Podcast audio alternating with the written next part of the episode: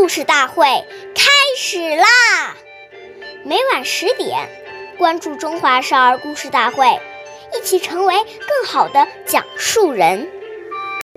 岁月易流逝，故事永流传，弘扬中华瑰宝，传承红色基因。我是中华少儿故事大会讲述人杜青叶。一起成为更好的讲述人。今天我给大家讲的故事是《故事大会》红色经典故事第二集《毛泽东道歉》。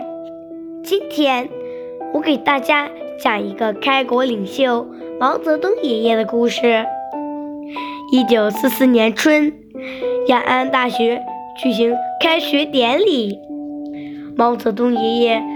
他会讲话，他说：“我们伤害了好多好同志，我作为中央主要领导要负责，现在向大家赔礼道歉。”他一边说，一边脱帽向大家行了三个鞠躬礼。这时，会场空气顿时凝固了。但不到一两秒钟，立刻爆发出鼓掌声。作为党的最高领袖，毛爷爷能够如此谦虚谨慎、真诚恳切地向同志们赔礼道歉，使同志们深受感动，分外敬佩。我们下期再见。